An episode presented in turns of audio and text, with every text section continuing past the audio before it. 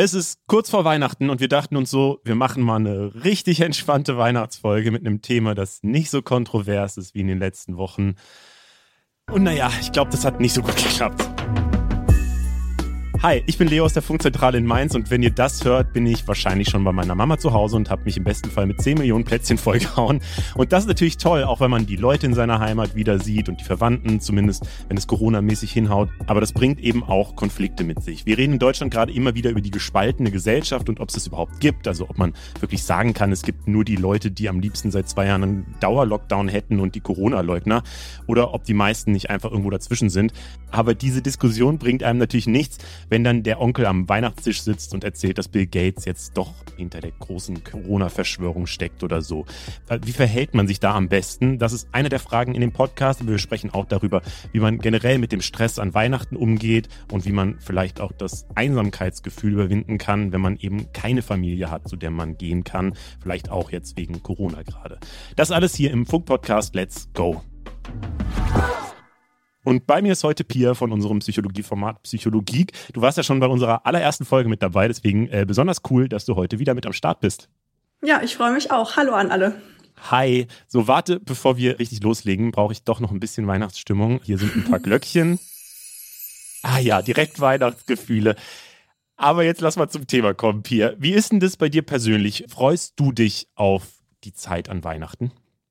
Ich bin ehrlich gesagt so ein absoluter Grinch. Also so die Idee von Weihnachten finde ich schön, aber so in der Realität sieht es dann häufig doch bei uns in der Familie auch ein bisschen anders aus.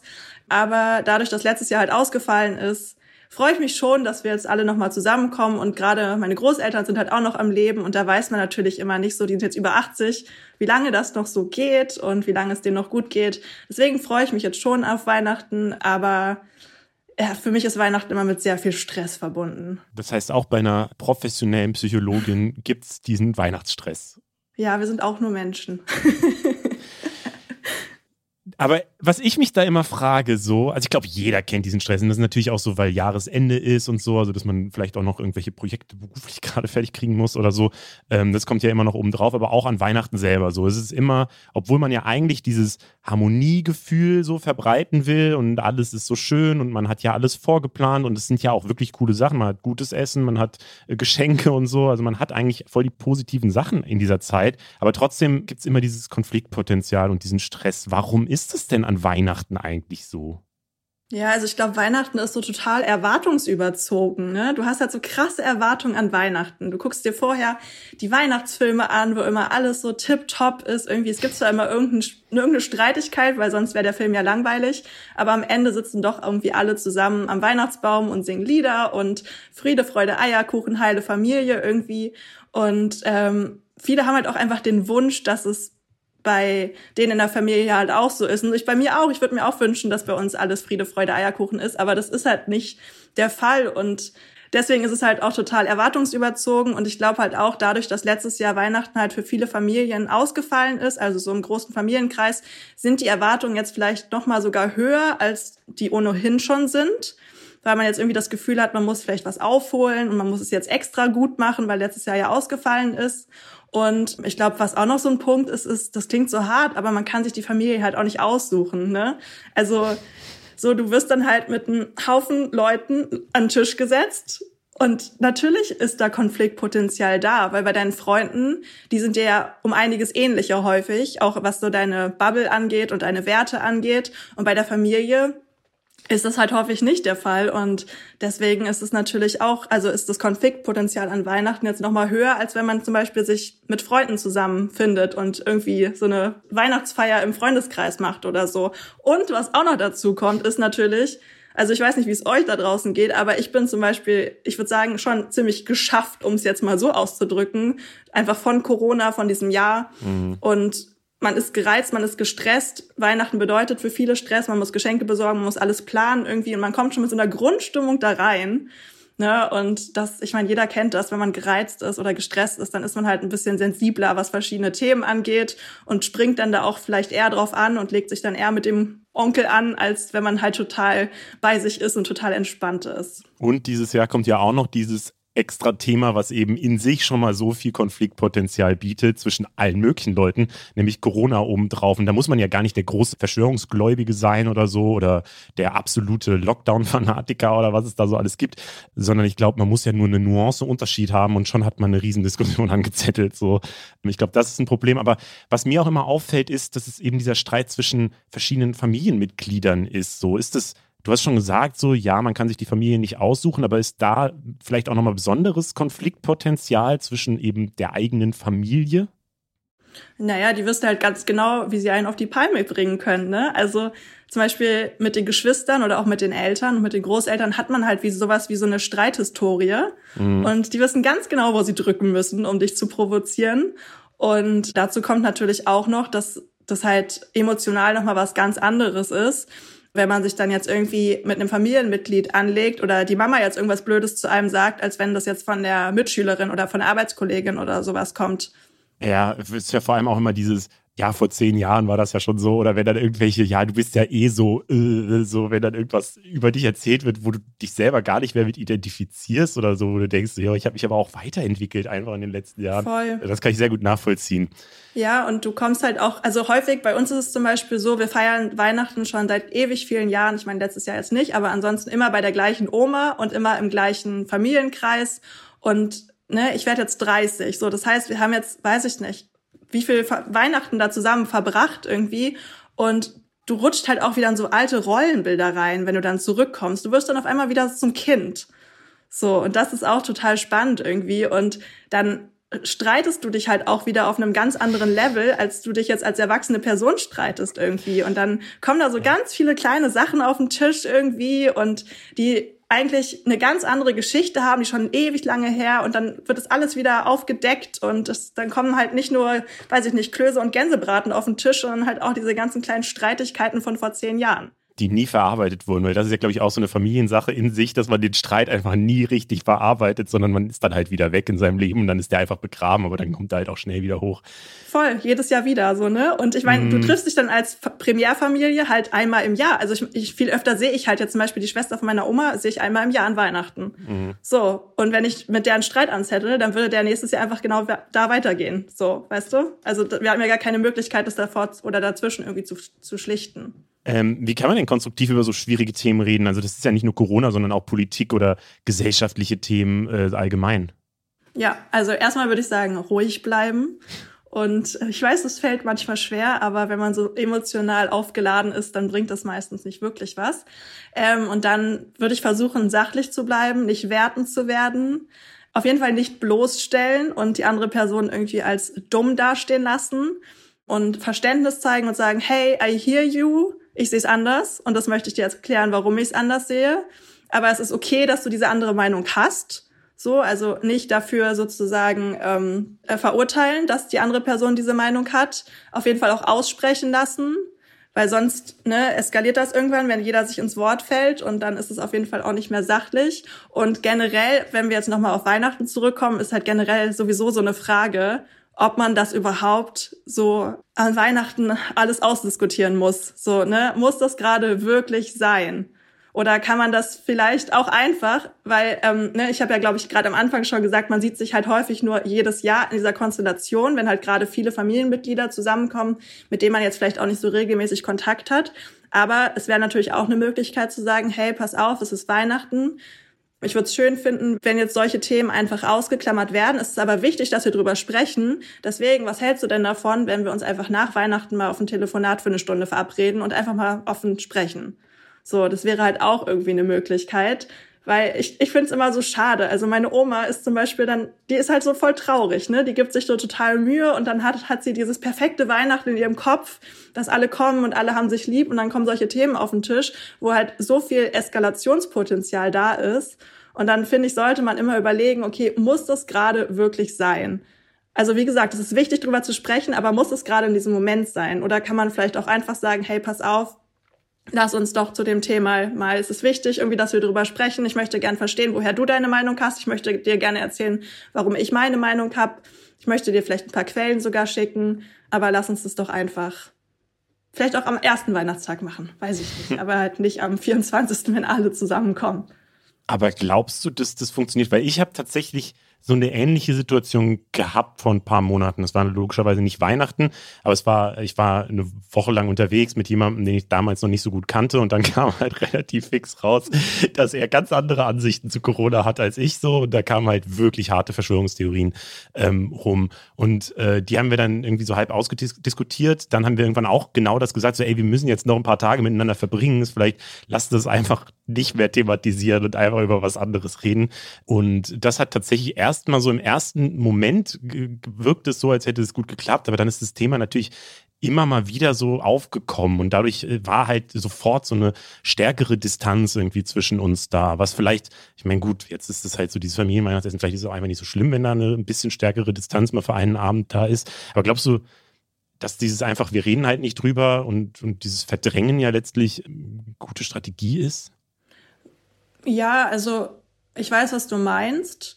Ähm, aber ich glaube, der entscheidende Unterschied ist halt, dass du mit der Person halt zu zweit unterwegs warst. Ne? Also ihr wart ja nur ihr beide. Und also ich denke zum Beispiel an meine Familie, wir sind halt so 15. So. Mhm. Und es ist sowieso, es sind immer so zwei Personen, die halt irgendwie so, ein, so eine Diskussion anzetteln. Und es gibt halt auch total viele, die neutral sind, sage ich mal, und darunter halt einfach nur leiden und dann da sitzen und sich denken, boah, schade, jetzt geht's dieses Jahr schon wieder los. Und dabei habe ich mich so gefreut, euch alle zu sehen. Letztes Jahr ist ausgefallen, jetzt wird wieder diese Diskussion angezettelt. Also das ist, glaube ich, das ist so mein Punkt, den ich hier gerade vertrete mhm. und für den ich hier, wo ich gerade versuche, dich so ein bisschen von zu überzeugen. Ähm, genau, dass es halt einfach in dem Setting nicht sein muss.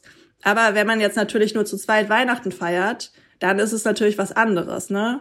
Wenn man dann halt sich davor, also es ist halt auch generell immer schwierig, wenn man sich zum Beispiel total gestritten hat und man sagt, jetzt ist Weihnachten, jetzt vergessen wir das total für einen Abend. Das funktioniert auch nicht.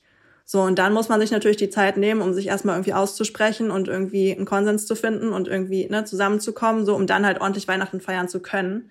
Aber wie gesagt, wenn das so eine große Runde ist, dann würde ich schon sagen, dass es funktioniert. Aber es ist auch immer eine Typensache. Ne? Viele können das auch gar nicht. Also viele können gar nicht, wenn sie jetzt zum Beispiel wissen, okay, Großonkel XY, keine Ahnung, wählt die AfD oder weiß ich nicht was, so, dann können die gar nicht ruhig sein. So, und dann ist natürlich nochmal eine andere Situation, aber dann kann man natürlich auch sagen, hey, pass auf, ich habe jetzt das Bedürfnis, das irgendwie an Weihnachten mit der Person zu besprechen, aber vielleicht mache ich es halt nicht am großen Tisch, sondern sag, mhm. hey, lass uns mal in die Küche gehen lass uns mal einen Kaffee zusammen in der Küche, lass uns zusammen für alle Kaffee machen, keine Ahnung. Und dann können wir dieses Thema mal ausdiskutieren, weil ich finde es halt immer so schade, wenn dann alle wirklich drunter leiden und eigentlich wollen alle nur eine gute Zeit haben. Hm, okay, also das ist ja schon mal auf jeden Fall ein super wichtiger Punkt, dass man einfach auch vielleicht reflektiert, wie es den anderen in der Situation gerade geht und dann im Zweifelsfall halt da die Schlüsse draus zieht. Das finde ich schon mal einen richtig guten Punkt. Aber ich habe trotzdem jetzt gerade auch nochmal über die Situation nachgedacht und das ist ja oft gar nicht so, das so eine Diskussion, also dass zwei Leute sich so darauf einschießen, jetzt eine Diskussion zu führen, sondern gerade bei der Corona-Sache kann das ja auch oft sein, dass äh, der Onkel, und ich will jetzt kein Onkel-Shaming machen, so es ist jetzt einfach immer der Onkel, ähm, aber dass der immer mal wieder so Sprüche drückt oder so Kommentare macht, so immer wenn es, was weiß ich, wenn, wenn jemand lüften will oder wenn, wenn jemand Masken äh, anzieht oder so, sollte man das dann eher unwidersprochen lassen ja, also ich, ich würde sagen, ich würde jetzt dann auch, also das ist, glaube ich, wieder so eine ähnliche Situation. Ich glaube, ich würde zu dem Onkel gehen, sorry für das Onkel-Bashing, aber ich würde dann einfach sagen, hey, pass auf, ne, das nervt mich gerade total. Das macht mich gerade traurig, dass du jedes Mal jetzt einen blöden Kommentar machst, wenn ich irgendwie das Fenster aufmache, das verletzt mich. So, ähm, ne, man kann natürlich auch immer vorher sagen, okay, man trifft halt vorher Abmachungen und sagt, okay, hey, hier sind die Regeln, unter diesen Regeln treffen wir uns hier gerade.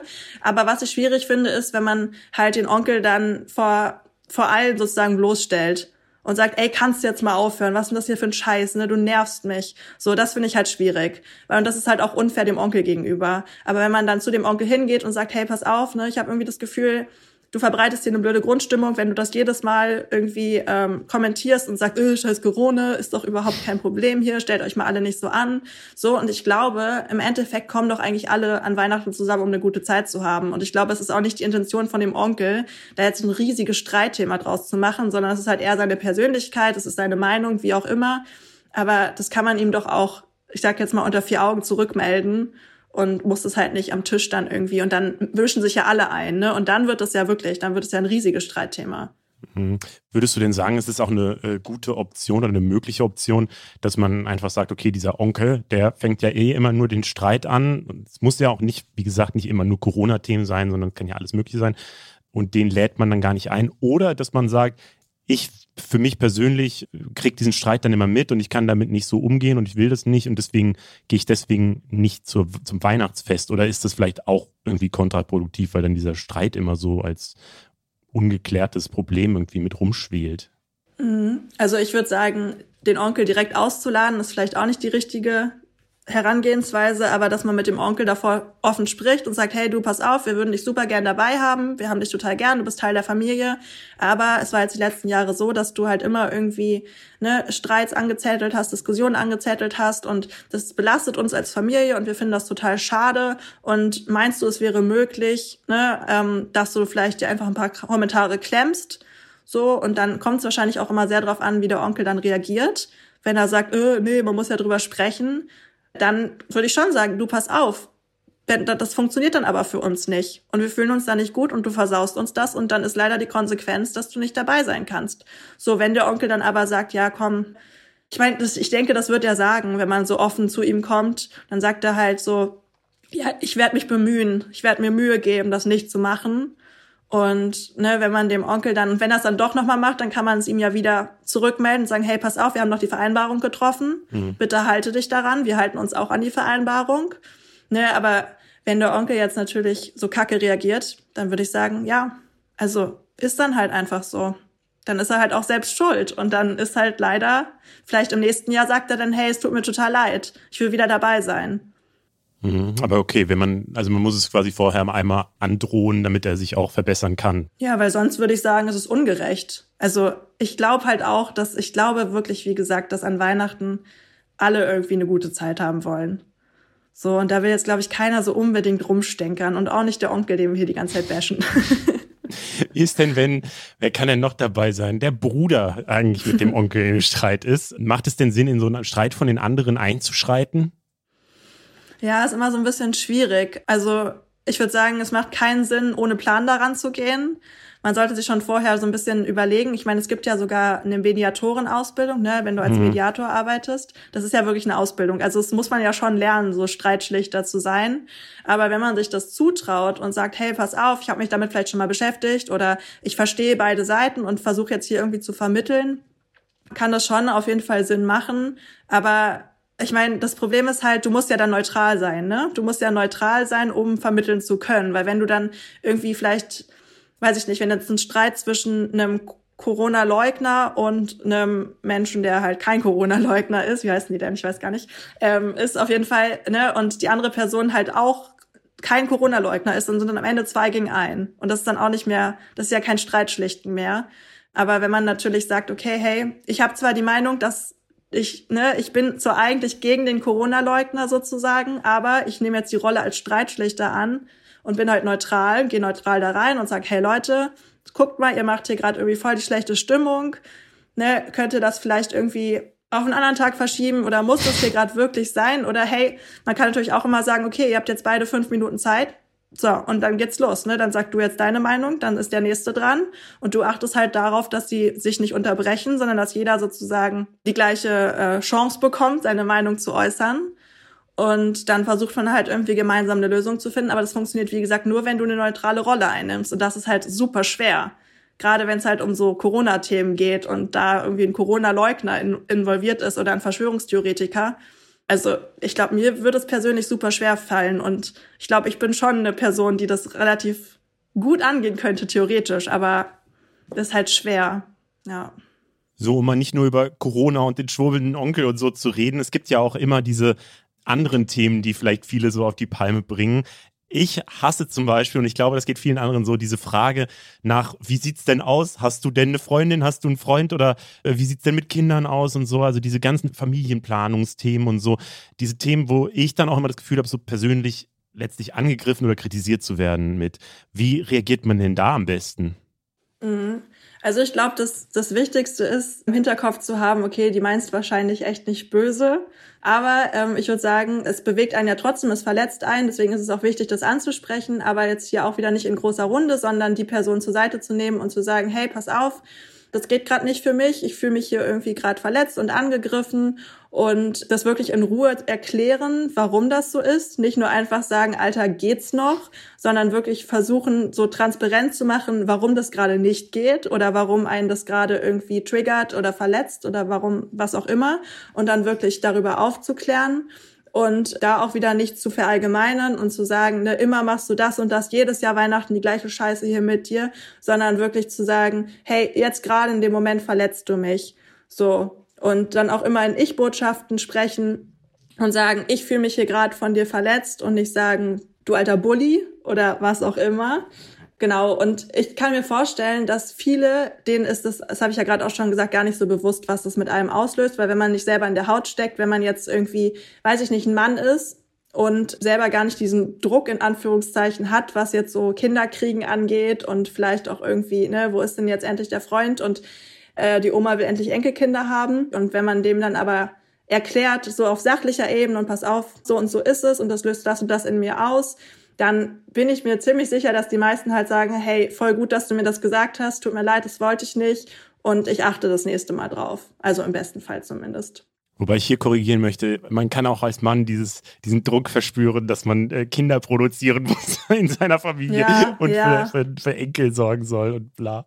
Ähm, jetzt äh, gibt es aber ja auch noch Themen, die vielleicht tiefer gehen, die nicht direkt an dem Abend kommen. Also gerade dieses nach Hause kommen, was ja für viele Weihnachten auch bedeutet, heißt, das hattest du vorhin schon mal kurz gesagt, dieses in alte Muster zurückfallen, die man eigentlich ja vielleicht schon längst abgelegt hat. Und das kann natürlich sein, dass man sich so ein bisschen kindischer verhält oder den Streit mit dem Bruder oder Schwester wieder anfängt oder so.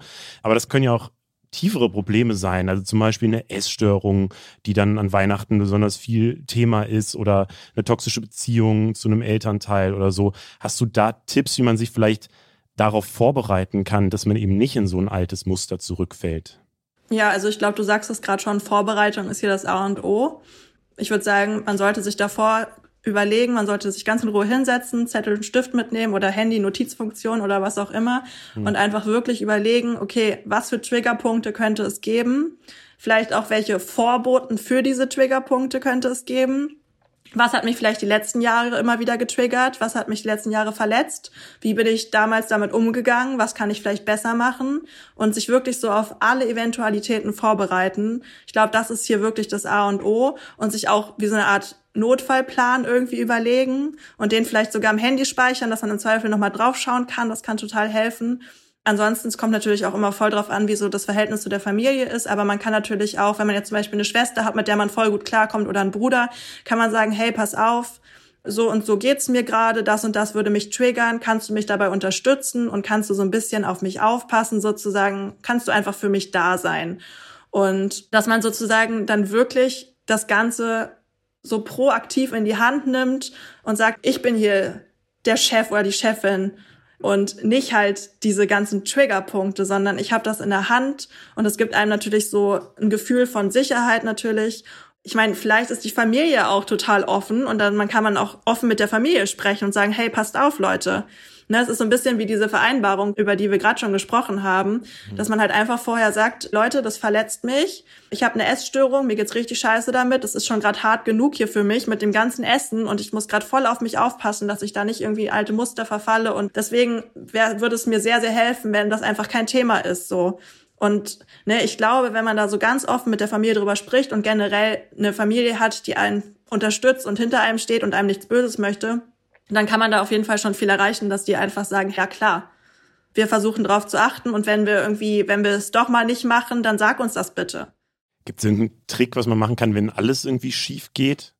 Naja, es kommt halt total, ist ja super individuell. Ne? Also du hast jetzt gerade von Essstörungen gesprochen, aber es gibt ja auch noch ganz andere psychische Erkrankungen, die wieder irgendwie getriggert werden können. Es können ja auch alte, also wenn man jetzt zum Beispiel, weiß ich nicht, ist mir jetzt gerade eingefallen, aber wenn man eine narzisstische Mutter hat zum Beispiel oder so und halt so eine super schwere Kindheit hatte, das kann einen natürlich auch total triggern und dann kann es zum Beispiel helfen, sich einfach von der Mutter, also einfach woanders hinzusetzen. Das sind halt so ganz verschiedene Situationen, deswegen kann man das so pauschal gar nicht sagen und auch jede psychische Erkrankung ist ja total individuell und unterschiedlich. Aber ich glaube, Vorbereitung ist hier wirklich so das A und O. Okay, macht Sinn.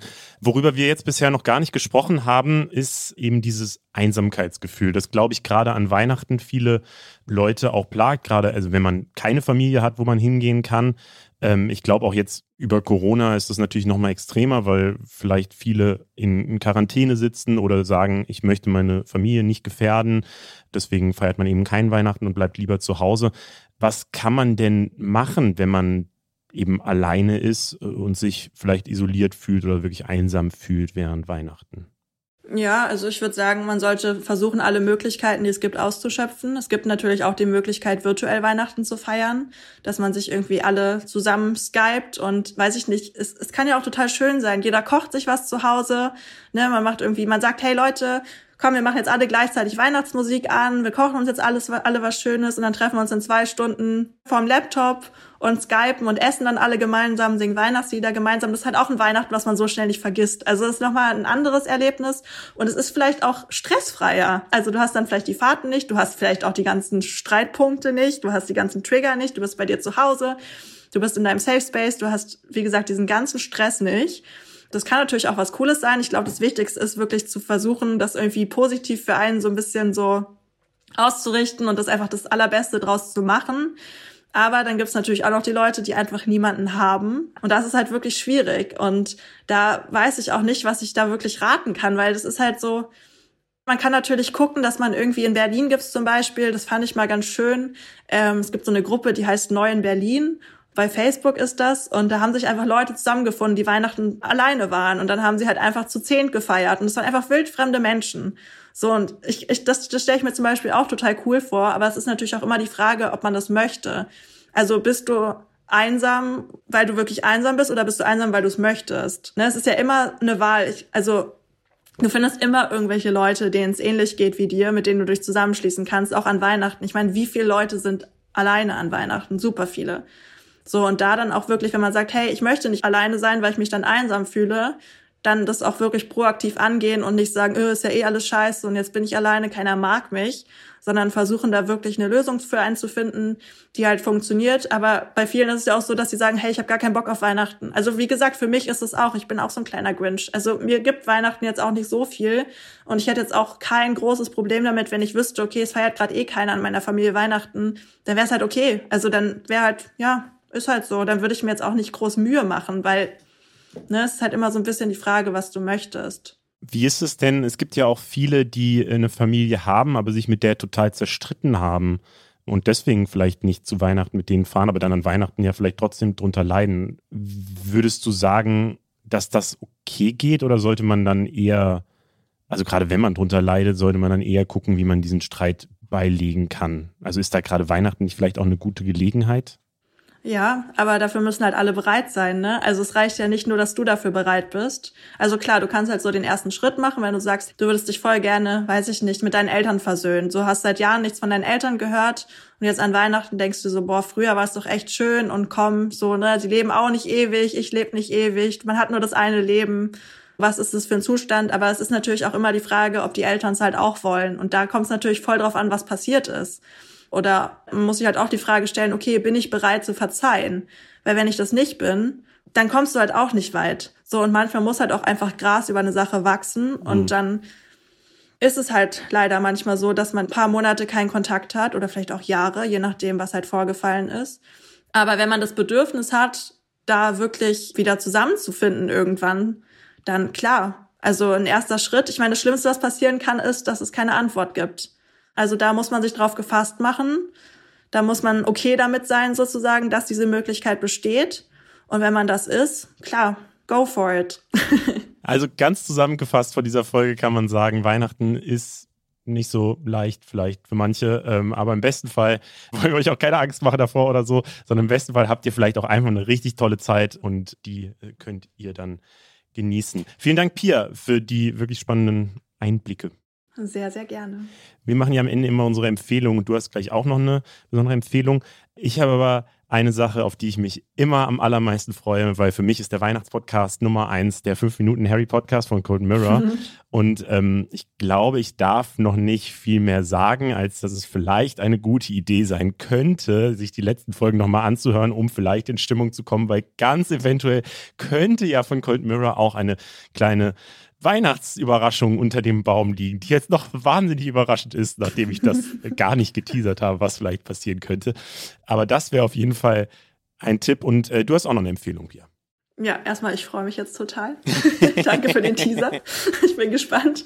Genau, und ich würde euch gerne mein neuestes Psychologie-Video ans Herz legen. Da geht es nämlich ums Thema Religion und Glauben. Und wir haben uns die ganze Psychologie da mal hinter angeschaut, warum wir Menschen glauben und was Glaube auch mit einem macht und welche, ich sag jetzt mal, positive Effekte das wirklich auf das eigene Leben hat. Und das war schon echt krass. Also das könnt ihr euch sehr gerne mal auf YouTube angucken, das Video. Und ja, ich freue mich, wenn ihr auch einen Kommentar da lasst. Dann lesen wir uns in den Kommentaren. Cool, vielen Dank, dass du da warst, Pia. Sehr gerne. Frohe Weihnachten euch allen. Frohe und Weihnachten.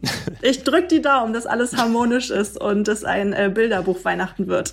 Ich drück dir auch ganz besonders die Daumen. Vor allem, ja, weil du sagst, dass du Weihnachten nicht magst. Ich muss alle überzeugen, dass Weihnachten ganz toll ist.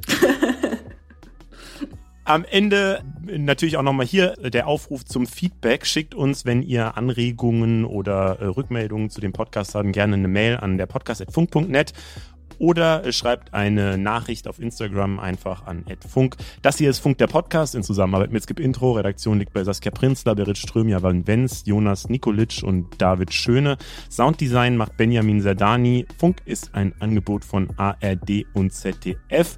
Und das Infotier der Woche, auch wahnsinnig weihnachtlich, ist der Pinguin.